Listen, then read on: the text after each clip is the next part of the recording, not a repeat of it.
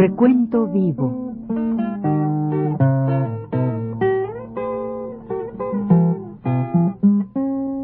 Mis décadas.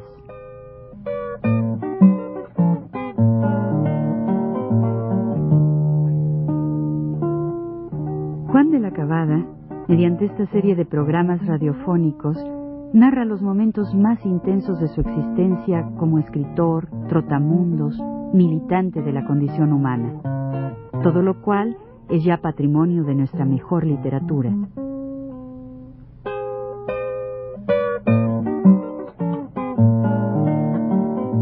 Con ustedes, Juan de la Cabada. Bueno, eh, las, las fuerzas maderistas algunas que tomaron rumbo de Guatemala, llevaron consigo como rehén a Eduardo Baranda MacGregor, hijo de don Joaquín Baranda, que había sido varias veces ministro, unas veces de, de, lo que se llamaba entonces instrucción pública, y otra vez de justicia del gobierno de Porfirio Díaz. Ahora vamos a suponer que yo estoy, claro, y así fue, estoy de vacaciones en mi pueblo, vamos a tomar esos meses de, de julio y agosto, que estoy de vacaciones en mi pueblo, para volver al colegio, o para, digo, para entrar al colegio, voy a entrar en 1914, voy a entrar al colegio. Y va a servirnos toda esta cosa, aunque hemos retrocedido para poder explicar algo de la ciudad de Campeche de mi época, que será necesario para cuando diga yo nombres y otras cosas, ya, ya estén establecidos en este programa.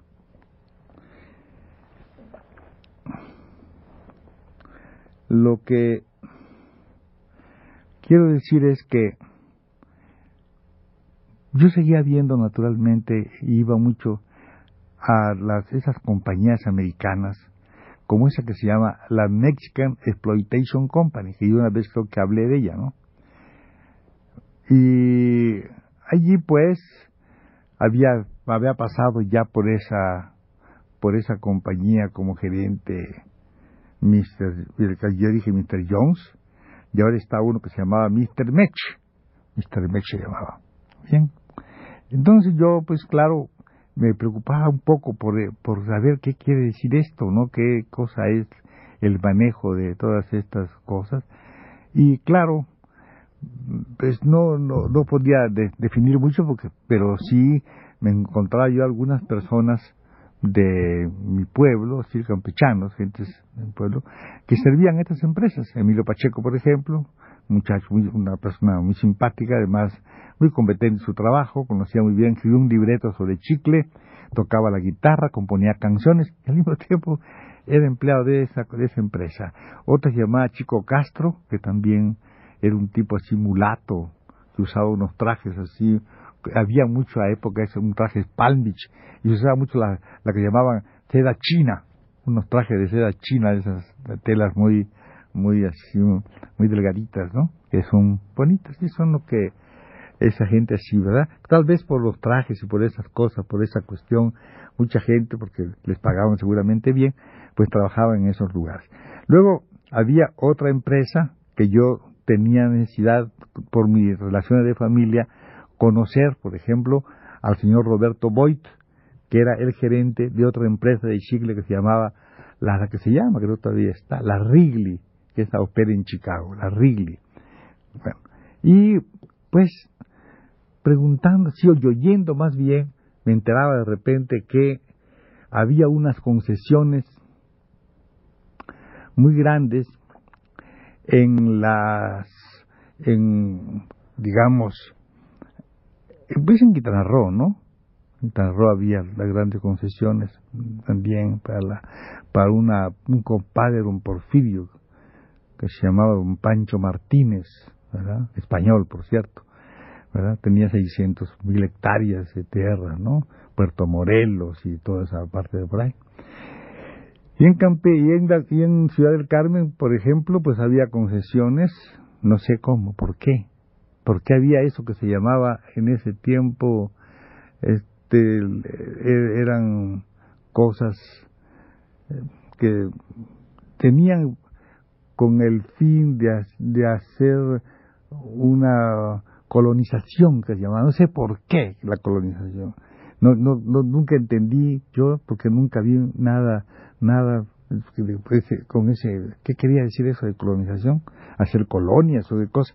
La cosa es que todas estas conexiones nunca se hizo, no tenían ningún progreso. Posiblemente un tren de ferrocarril que iba un trencito, un, no ferrocarril pequeño, ¿verdad? de Covil, una plataforma, digamos, que iba, por ejemplo, del Pital, ¿verdad? A, a Matamoros, digamos, ¿no? El Pellén Pital. Bueno, lo que ahora se llama por allá es cárcel, ese rumbo. Pues, caramba, es lo que ha habido que se hizo, y después de eso, cuando ya vino la, la cosa del, digamos, descolón, cuando ya este se salieron de allí en la época de Carnas, ¿qué quedó de eso?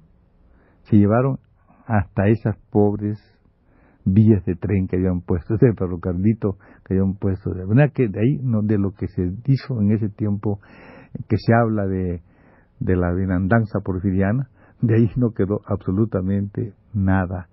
La Hearst, que es una empresa muy importante, porque además, bueno, es muy conocido el nombre, hasta hace poco había una muchacha por ahí muy entredicho que se llamaba, pariente de ellos, Hearst, el de los grandes periódicos. Tenía también hay una concesión enorme de, de, cientos de miles de hectáreas. Y los nombres son así, son la Mexican Golf, Laguna Corporation, la Campeche Timber. Hágame usted favor. Todo esto, todo esto es lo que, de, de, esto, ¿qué podía quedar? De esto no hacía más que sacarse todo lo que se puede decir, las riquezas del país, y la madera, que es lo que realmente, ¿verdad? Toda la caoba, el cedro, todo, que se fue para lugares, digamos, eh, Estados Unidos principalmente, ¿no? Y a Inglaterra sobre todo. Una que esto era lo que nosotros vimos de niños, una cosa muy curiosa. Por otro lado, estaban individuos, gente, conocidas, como digamos, ¿quién diré?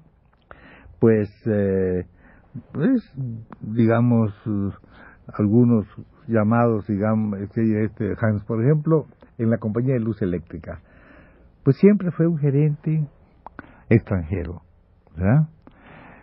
Uno von Hassel, tengo que decir el nombre porque este casó con una persona de allí, María Luisa Ferrer, casó con ella y menciono de una vez este nombre porque hablaré después de un hermano de ella que fue sacrificado, el que murió por en una cosa equivocada en el movimiento de Ortiz Arrumero, en Mérida, en Yucatán. Bueno, entonces vamos a, decir quiénes eran nosotros. Pues yo creo que estaban allí uno que se llamaba, pues eh, después de, Van Hassel estuvo otro, muere Van Hassel, ¿verdad? De una, una cosa curiosísima porque el mismo día que se, que se, que se debe casar, ese mismo día muere eh, de una de esas cosas que eran allí terribles que se llama fiebre amarilla, ¿verdad?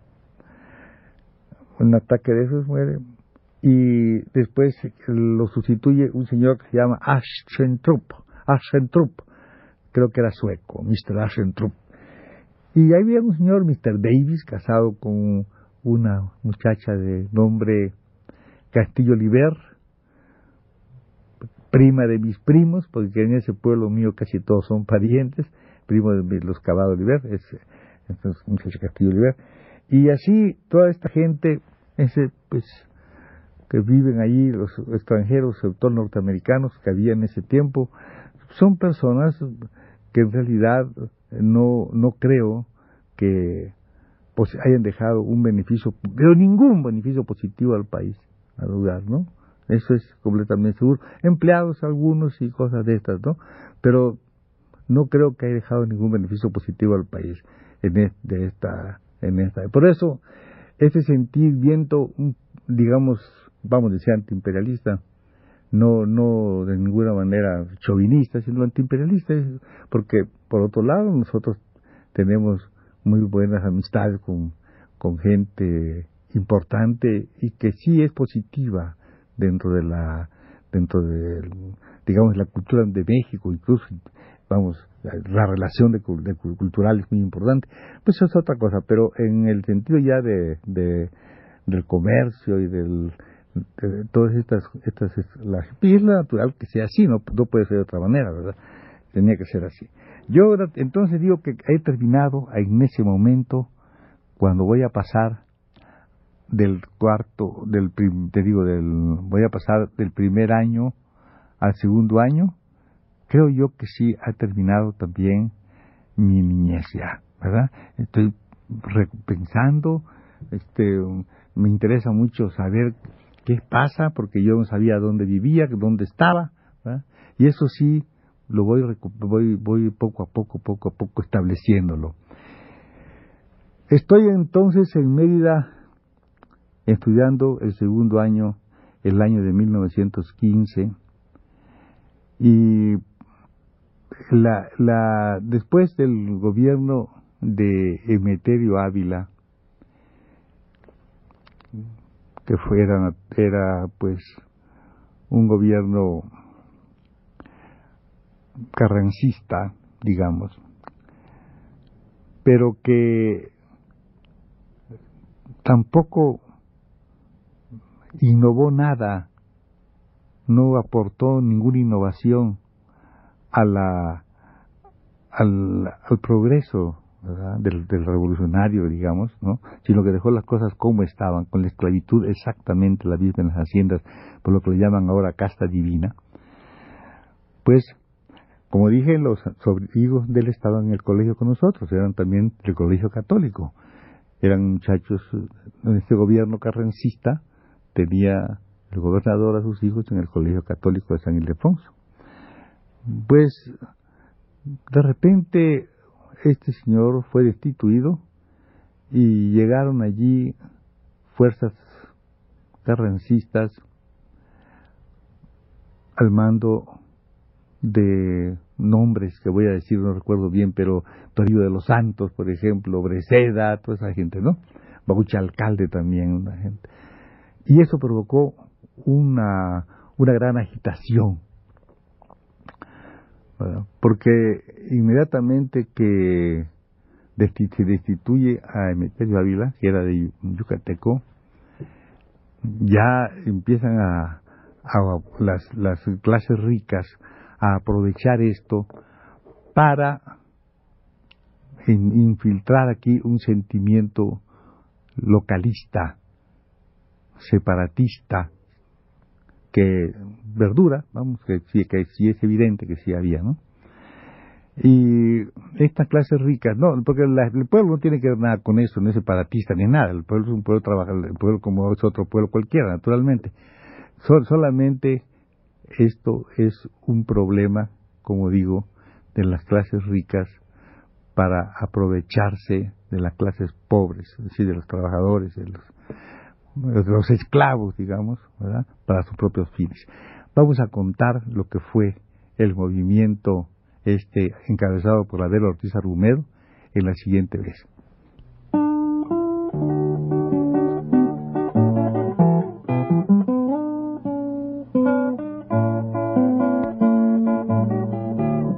Radio Universidad presentó Recuento Vivo